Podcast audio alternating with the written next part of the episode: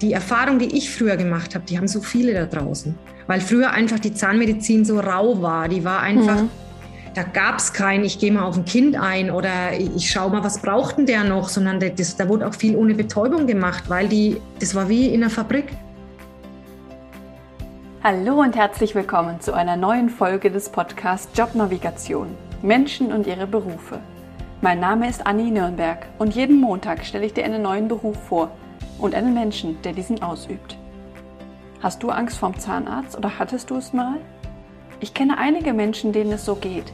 Und besonders gerne liege ich da auch nicht mit weit offenem Mund, ohne Möglichkeit was zu sagen, fühlt sich nicht besonders gut an. Mein heutiger Gast Traudi ist Zahnärztin, um genau das zu ändern. Es ist ihr ein Ansinnen, Menschen diese Angst zu nehmen. Wie genau macht sie das? Wie ist der Alltag einer Zahnärztin? Was hängt noch alles an diesem Beruf dran, was man von außen gar nicht sieht? Das und mehr erfährst du in dieser Folge von Traudi oder auch Dr. Waltraud Pfister.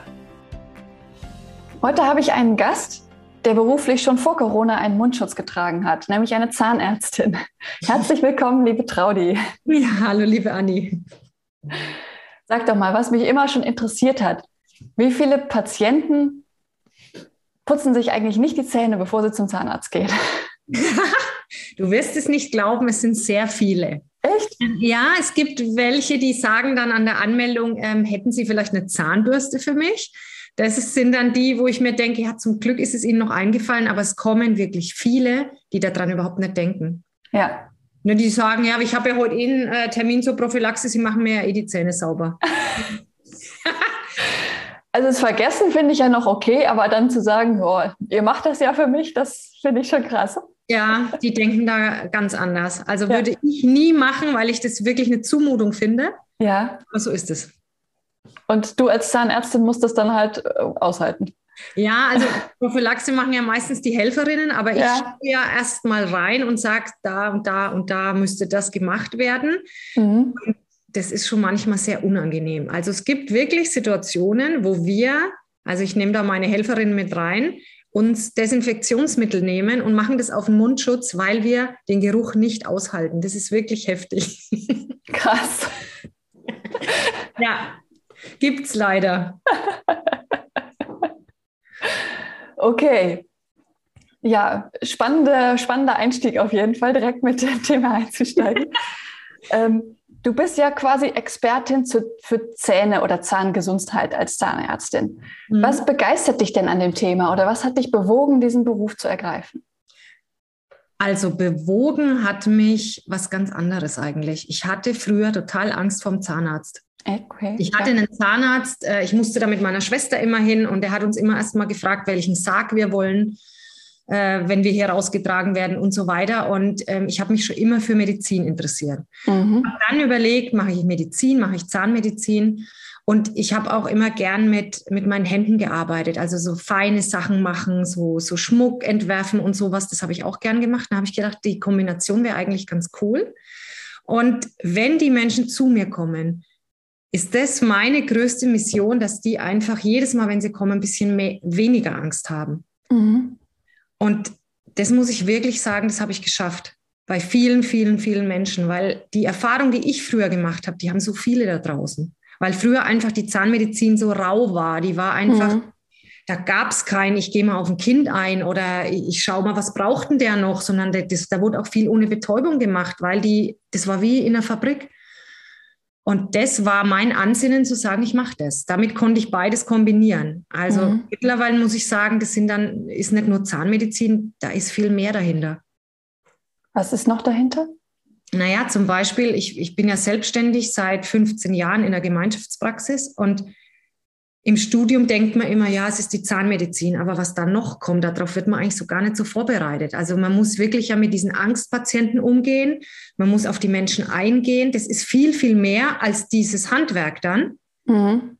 Und äh, wenn man selbstständig ist, hat man auch noch Angestellte. Mhm. Also Unternehmensführung, was mache ich wie? Das, das lernt man ja alles im Studium nicht. Und das ist schon eine Herausforderung am Anfang. Aber wenn man da reinwächst, also mir macht das richtig, richtig Spaß. Mhm. Wie gehst du denn mit jemandem um, der mit Angst zum Zahnarzt kommt, also zu dir kommt? Ähm, ganz individuell. Also ich verlasse mich da echt sehr auf mein Gefühl. ich habe eigentlich immer Körperkontakt zu denen.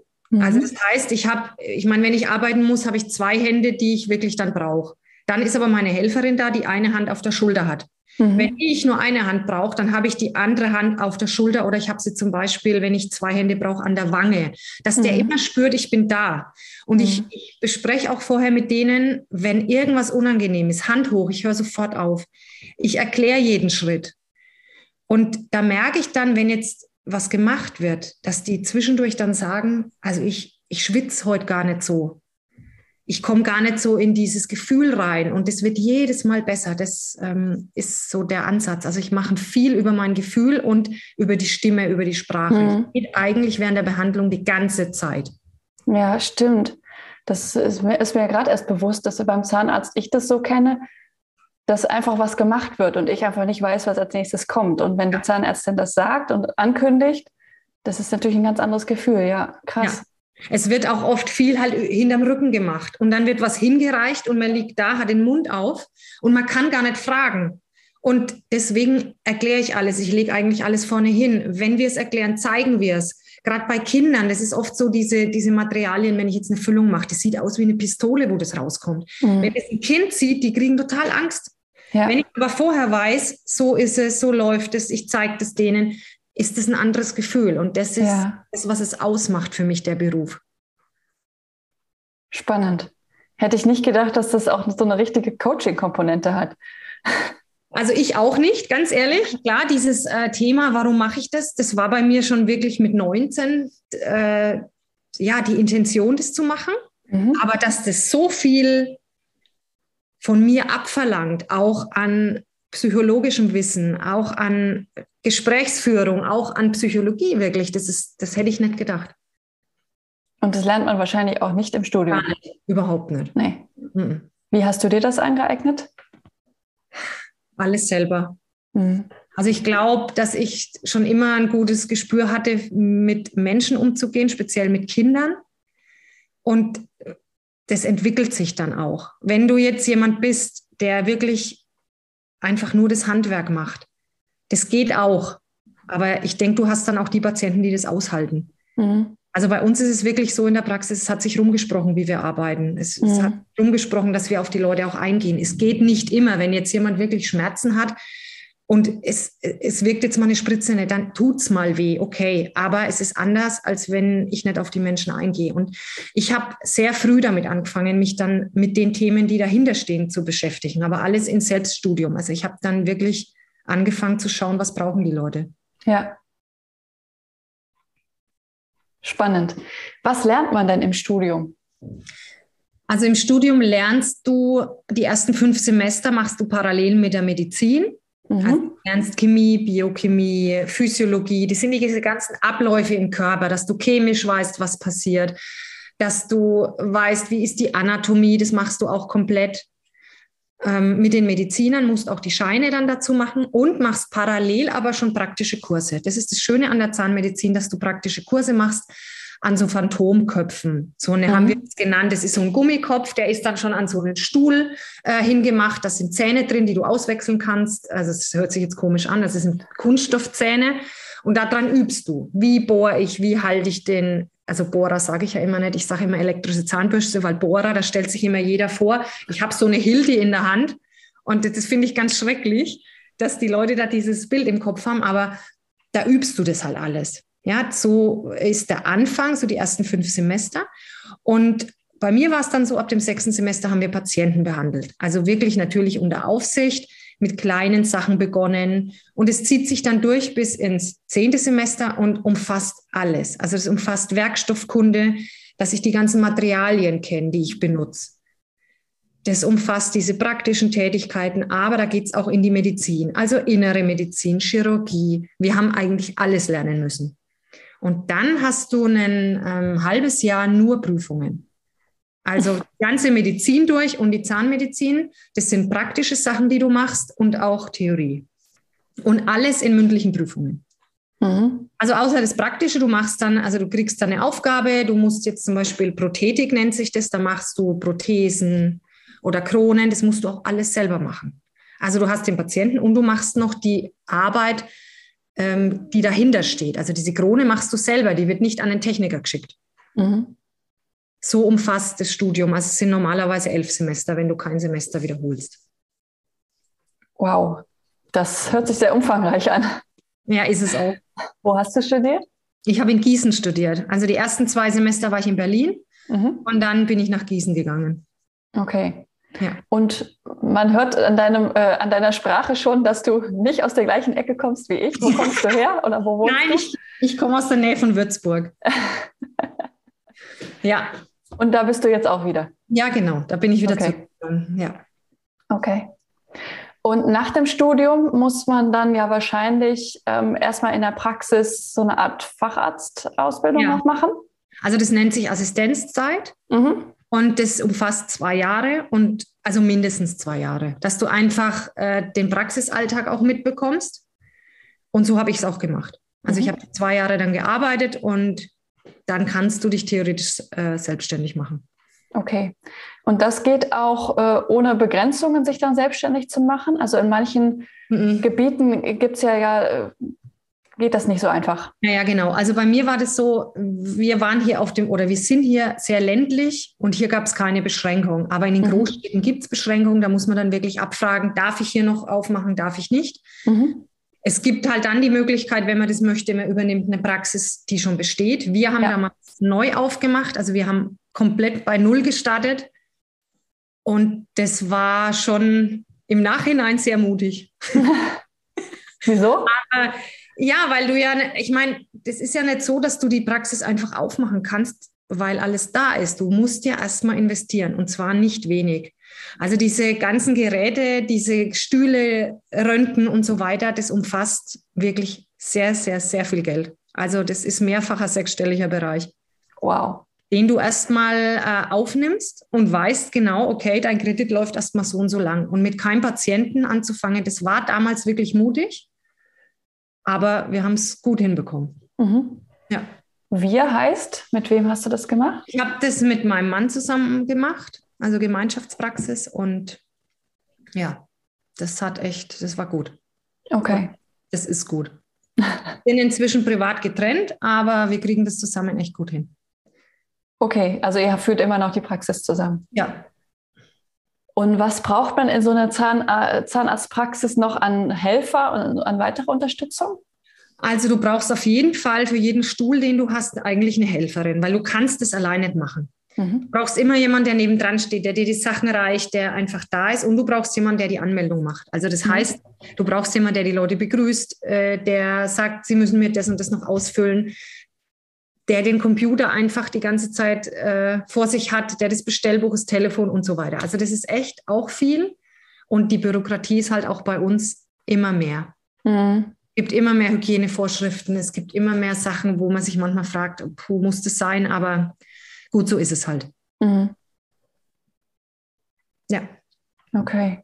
Und bei uns ist es halt mehr geworden. Äh, dadurch, dass du mehr Arbeit hast, brauchst du auch mehr Helferinnen. Und wir haben es inzwischen so, dass wir fast nur Teilzeitkräfte haben, eben auch Mütter, weil es mir ein Anliegen war, denen auch eine Chance zu geben, wieder zu arbeiten, weil ich es von mir selber weiß. Ich habe also für jemand, der studiert hat, ziemlich früh meine erste Tochter bekommen und es war dann wirklich so, wenn einem die Chance nicht gegeben wird, wie soll man wieder in den Beruf kommen? Mhm. Ja. deswegen haben wir das so gelöst, aber es macht jede Praxis anders. Ja. Wie sieht denn so ein Alltag einer Zahnärztin aus?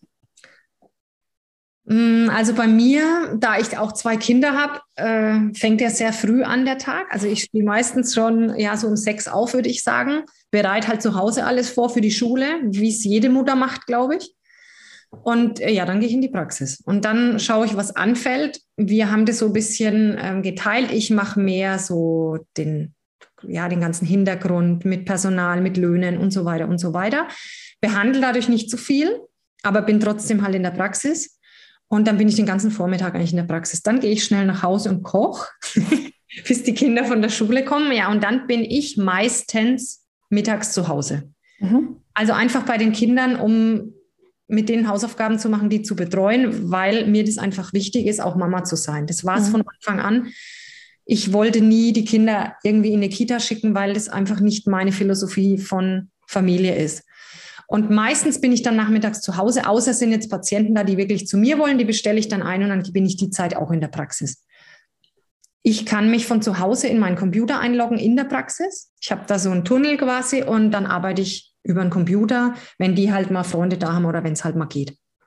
Ja. Oder ich arbeite dann meistens abends noch, dass ich die Bürosachen mache. Also es kommt oft vor, dass ich bis 12 Uhr nachts dann im Büro sitze, mhm. weil ich es unterm Tag einfach nicht schaffe. Und du machst dann hauptsächlich organisatorische Sachen? Ja. Was ist das alles? Na, das ist äh, sehr viel, was halt mit Personal zu tun hat, was mit Steuern zu tun hat, mit Versicherungen, äh, mit den Abläufen in der Praxis, mit dem Schichtplan, wann kommt wer, wie ist es, wenn wer ausfällt. Ähm, dann kommt natürlich diese ganzen Abrechnungssachen, die teilen wir uns zum Glück. Also das ist schon, umfasst schon echt viel, was man eigentlich gar nicht glaubt. Also was eigentlich mit dem Beruf nicht viel zu tun hat. Mhm. Ja. Leider. Ja. Und macht es auch gar nicht so einfach. Und ich glaube, bei uns wäre das Arbeiten auch so nicht möglich, wären wir nicht zu zweit. Weil mhm. alles zu stemmen alleine ist, ist schwierig. Ja. Diese Aufteilung war für uns schon genau das Richtige. Und dein Mann oder Ex-Mann hat dann quasi Termine den ganzen Tag, oder? Also eigentlich haben wir sie den ganzen Tag bestellt. Wir haben drei Zimmer und die sind eigentlich den ganzen Tag voll. Ja. Vor allem jetzt zum Ende des Jahres äh, kommt jeder, weil er einen Bonusstempel äh, noch braucht für die Krankenkasse. Das fällt jedem dann immer erst im Oktober oder November ein. und äh, Anfang des Jahres ist es meistens so, dass es ein bisschen ruhiger ist, aber das eigentlich sind wir voll bestellt. Zum Glück. Ja. Und ist das nicht anstrengend, da wirklich von Patient zu Patient, ja. zack, zack, zack, zack? Absolut.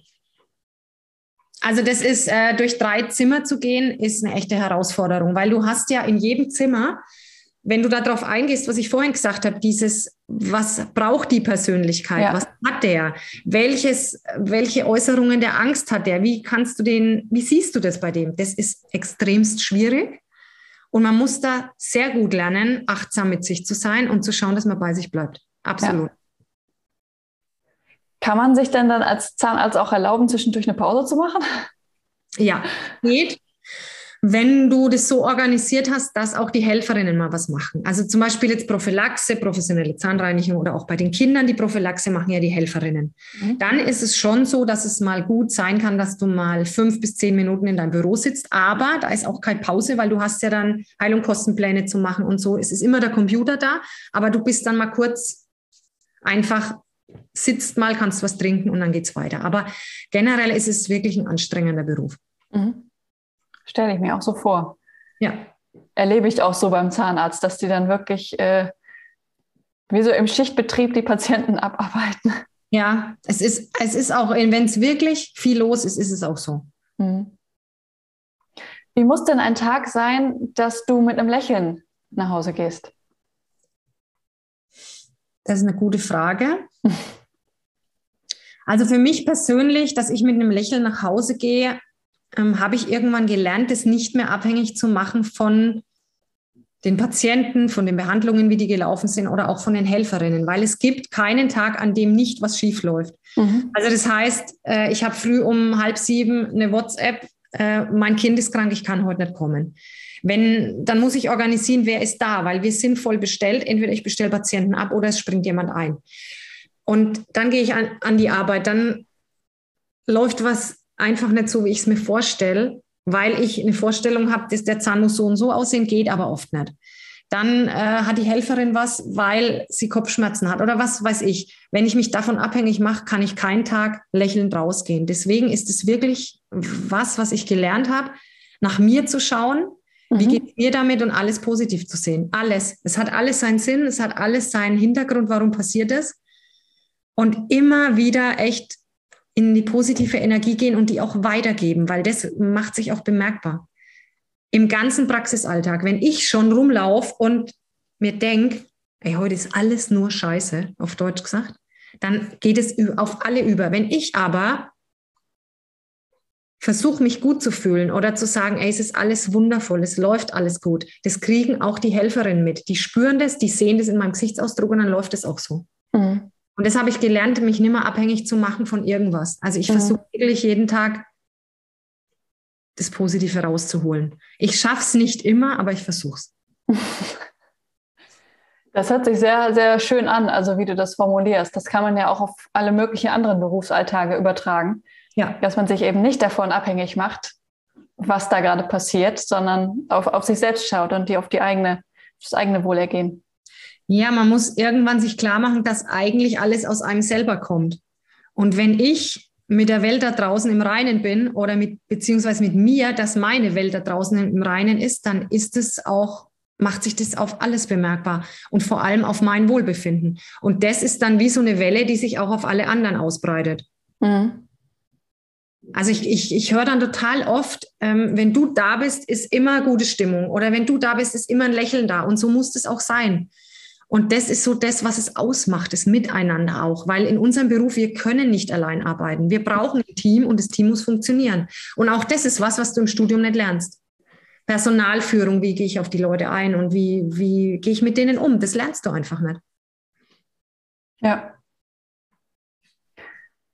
da muss man echt hinterher noch viel lernen, merke ich. Krass. Ja. ja. Aber das ist bei Ärzten ja auch so. Die lernen ja auch nicht. Ja. Ähm, Gar diese, nicht. diese menschlichen Komponente. Ja, sehr schade. Und oft machen es dann wirklich durch diesen Numerus Clausus einfach Menschen, die wirklich total intelligent sind, die gut lernen können, aber oft ist dann da so ein Defizit da, wie kann ich mit Menschen dann umgehen? Und das macht es schwierig. Mhm. Also ich, ja, das ist schwierig, wenn man kein Gefühl für Menschen hat. Ich bin schon so aufgewachsen, dass ich immer mit Menschen zu tun hatte. Meine Eltern waren selber selbstständig. Es war immer klar, wie gehe ich mit, äh, mit den Kunden um. Und das habe ich so verinnerlicht. Und ich glaube, deswegen ist mir das auch so leicht gefallen, mhm. dann irgendwann das für mich umzusetzen. Ja. Ja, und ich habe dich ja auch im, im Vorhinein zu diesem Interview auch gegoogelt, was man so auf Google über dich finden kann. Und da kann man ja den Eindruck erwecken, dass du gar keine Zahnärztin mehr bist, sondern dass du eigentlich Coach bist. Du machst ja noch was anderes. Erzähl ja. mal darüber. Ja, also ich bin halt irgendwann drauf gekommen, dass die Medizin nicht alles ist. Also, dass es nicht nur darum geht, ich nehme eine Tablette für was oder jetzt auf unseren Beruf gesehen, ich mache jetzt eine Füllung rein, sondern es gibt noch was anderes. Es muss was anders geben, was die Menschen in ihre Selbstheilung bringt. Und da habe ich dann wirklich ziemlich früh angefangen, also ziemlich früh, damit meine ich, als wir die Praxis aufgemacht haben, habe ich angefangen, mich mit Naturheilkunde zu beschäftigen. Also wirklich Homöopathie-Ausbildung habe ich gemacht, Hypnose, das Arbeiten mit Bachblüten und so weiter. Also ich habe da ein ganz großes Spektrum, was ich einfach auch den Menschen mitgebe, individuell, was braucht wer. Und habe dann aber gemeint, auch das hat irgendwo eine Grenze. Und dann bin ich drauf gekommen, dass es noch was anderes gibt. Also es geht wirklich um die eigenen Gedanken. Das, was ich vorhin schon gesagt habe, mhm. es kommt alles aus mir. Und wie gehe ich mit der Welt um? Also wie kreiere ich mir im Kopf meine Gedanken, dass das alles gut läuft? Und das habe ich irgendwann erkannt und habe dann Coaching-Ausbildungen gemacht. Ja, und das war so der Anfang meines Weges, warum ich das jetzt auch mache und warum mir das so sehr viel Spaß macht, die Menschen vor allem in der Verbindung Medizin und Mindset zu begleiten. Das macht es äh, für mich erst wertvoll, diese Verbindung. Ja. Und wer kommt da zu dir? Was sind das für Menschen? Also es gibt zwei Sparten von Menschen. Es sind einmal Menschen, die wirklich ähm, gesundheitlich nach Hilfe suchen, sage ich mal weil sie gemerkt haben, dass sie nicht weiterkommen mit der Schulmedizin. Und es gibt Menschen, die wirklich gesund sind, aber auch gesund bleiben wollen. Mhm. Also das heißt, das geht in, dieses, in diese innere und äußere Schönheit. Also und damit meine ich jetzt nicht Falten oder Hyaluronspritzen, sondern diese Einstellung zu sich selber dieses, ich nehme mich erstmal so, wie ich bin und fange mal an, mich selbst zu lieben. Das hört sich jetzt sehr spirituell alles an, aber es ist halt nun mal die Basis. Wenn wir uns selber nicht verstehen und nicht wissen, wie wir eigentlich sind und wie wir ticken, wie sollen wir dann mit der Welt da draußen umgehen können? Mhm. Also das sind so die zwei Sparten von Menschen und die, die wirklich was erreichen wollen, die sind auch auf ihre Schönheit aus, auf ihre Gesunderhaltung, auf dieses Anti-Aging, auf dieses wirklich wie kann ich mal, was kann ich meinem Körper alles geben und meinem Geist, dass der gesund bleibt? Und das mhm. bis ins hohe Alter. Also das sind zwei Sparten, wobei diese, dieses Schönheitsthema oder dieses Wohlbefinden-Thema immer mehr wird. Und das ist auch das, wo ich eigentlich hin will. Ja. Okay, sehr spannend. Und du hast im Vorgespräch erzählt, dass du noch eine, eine zusätzliche Ausbildung machst. Das fand ich auch extrem spannend. Ja. Erzähl doch mal davon. Also ich mache zusätzlich gerade eine Epigenetik-Coach-Ausbildung noch, weil mir die ganze Zeit dieses Handfeste gefehlt hat beim Coaching. Also weil wir sind ja hier so drauf getrimmt, dass wir Medizin haben, dass wir Werte haben, nach denen wir uns richten. Dann haben wir einen Blutwert, dann haben wir dies und das. Und da habe ich irgendwann gedacht, was könnte ich den Menschen mitgeben, dass die sowohl diese Werte haben, mhm. also dass dieses Intellektuelle quasi befriedigt ist, mhm. Um dann zu schauen, was brauchen sie, um wirklich gesund zu bleiben oder eben gesund zu werden. Und da war die Epigenetik für mich so ein, der, so ein Kreis, der sich geschlossen hat. Also das heißt, ich habe zum Beispiel als Basis einen Test, wo ich schaue, wie tickt der Körper jetzt von dir. Dieser Test sagt mir genau, wie deine Gene reguliert werden, also was abgelesen wird. Weil man denkt ja immer, ja, also das habe ich von meiner Oma und meine Mutter hat es auch gehabt und deswegen bekomme ich das auch. Und das ist eigentlich der größte Quatsch, aber das ist ein Glaubenssatz, den fast jeder hat. Mhm. Weil man kann wirklich 75 Prozent ungefähr seiner Gene beeinflussen. Durch positives Denken, durch wirklich Übungen der Achtsamkeit, durch richtige Nahrungsergänzung, die speziell auf dich abgestimmt ist, durch spezielle Ernährung, durch, ähm, ja, durch das Anschauen, wie schlafe ich, wie regeneriere ich mich. Das hat ja nicht jeder gleich. Welche mhm. Art von Sport brauche ich? Es gibt Menschen, die brauchen Kraftsport, um das zu entwickeln, dass der Körper gesund bleibt. Es gibt aber auch Menschen, die brauchen Ausdauersport. Das weiß aber keiner. Es gibt so viele Trends da draußen, die dann, die einen machen Keto, die anderen machen das. Es ist immer was Neues da, aber man merkt, dass das nicht funktioniert bei vielen Menschen. Und die suchen aber alle. Und diese Verbindung, dieses wirklich, dieses einzelne individuelle Coaching, wo geht's für dich da draußen hin? Also jetzt, wenn ich jetzt dich nehme, was brauchst du? Welche Sportart brauchst du? Welche Nahrungsergänzung brauchst du? Welche Lebensmittel tun dir gut? Weißt du, das ist das, was es dann ausmacht. Ja. Habe ich das richtig verstanden, dass ich damit dann meine Gene verändere? Also du veränderst nicht die Gene, die du hast, mhm. aber unser Körper funktioniert ja so, dass er immer wieder sich reproduziert, sage ich. Also wir, ja. wir, erneuern uns ja immer wieder selber und das funktioniert ja durch die Genregulation. Also das heißt, wie werden die Gene abgelesen? Und diesen Ableseprozess, das, was über den Genen quasi passiert, das kann ich beeinflussen. Ah, okay. Und ähm, das ist halt wirklich die Basis für mich, ist da wirklich die Mindset-Arbeit, also dieses Gedanken ausrichten, das ist immer die Basis von jedem Coaching. Und das andere ist dann das, was oben drauf kommt. Mhm. Und das macht es aber wirklich so erfolgreich dann. Mhm. Spannend. Und du machst jetzt beides parallel, Zahnärztin und das. Ja. Ist das auch gut so oder möchtest du äh, irgendwann voll ins Coaching gehen? Ich kann dir nicht sagen, wo das hingeht für mich, wie das auch zeitlich ist. Also ich möchte gerne schon beides machen, weil der Bedarf ist auch für beides da. Und ich könnte jetzt nicht einfach sagen, ich lasse jetzt die Patienten oder auch die Helferinnen des Teams allein, in Anführungsstrichen. Also es ist schon was, was ich beides machen möchte. Allerdings das Coaching, da merke ich einfach nachhaltigere Erfolge. Mhm. Das merke ich einfach, dass das ähm, den Menschen wirklich mehr bringt. Und es macht mir auch mega Spaß. Also das mhm. ist wirklich das, wo ich gerade auch merke, das macht mir so Spaß, die Leute auch dahin zu begleiten, wenn man einfach merkt, die verändern sich, die, die nehmen wirklich Eigeninitiative, die fangen an, ihren Körper wahrzunehmen, die fangen an, sich selbst wahrzunehmen und daraus zu kreieren, was sie wollen. Und das ja. macht groß. Über welch, was für einen Zeitraum kommen die dann zu dir? Also mindestens drei Monate, mhm. aber meistens eher ein halbes Jahr. Weil die Umstellung, die kann man sagen, ja, ja, mache ich jetzt mal. Mhm. Macht man eine Woche was anders und dann denkt man sich, oh ja, klar, mache ich ja mal so weiter, läuft ja alles. Also ich meine, ich glaube, das kennt jeder. Diese, ja. diese Umstellung von irgendwas, man ist ja auch so gepolt. Der Körper verlangt ja dann auch danach. Das ist ja nicht nur beim Rauchen oder beim Kaffee so, dass wir abhängig sind von irgendwas. Das ist ja bei allen Sachen so. Ja. Der will ja diese Bodenstoffe haben, an die wir gewohnt sind. Ja. Deswegen braucht die Begleitung einfach immer wieder diese neuen Impulse, mach weiter, mach dies, mach das. Also beziehungsweise ich sage nicht, mach dies, mach das, sondern es geht wirklich um dieses, ich versuche die Leute dahin zu führen, selber drauf zu kommen. Also bei mir ist es jetzt nicht so, dass ich mich jetzt hinsetze und sage, so, Anni, du machst jetzt das und du isst jetzt das und du schläfst jetzt so, sondern ich versuche wirklich rauszufinden, wie läuft es bei dir und dir die Impulse zu geben, dass du selber drauf kommst, wie könntest du es anders machen. Mhm. Dass es dir auch leicht fällt, weil alles, was ich dir aufdrücke als Stempel, das wird funktionieren ein paar Wochen und dann ist es wieder anders. Mhm. Ja, das kenne ich ja auch aus meiner Arbeit. Wenn ich den Leuten äh, sagen würde, der und der Beruf passt zu dir, das hat, kommt, kommt viel weniger bei den Leuten an, als wenn ja. äh, sie das selber für sich erarbeiten. Das ist ja, ja auch mein Ansatz. Ja. Also im Endeffekt geht es wirklich darum, jeder soll das rausfinden, was für ihn gut ist. Mhm. Das ist auch in den Coachings das. Wo will wer hin?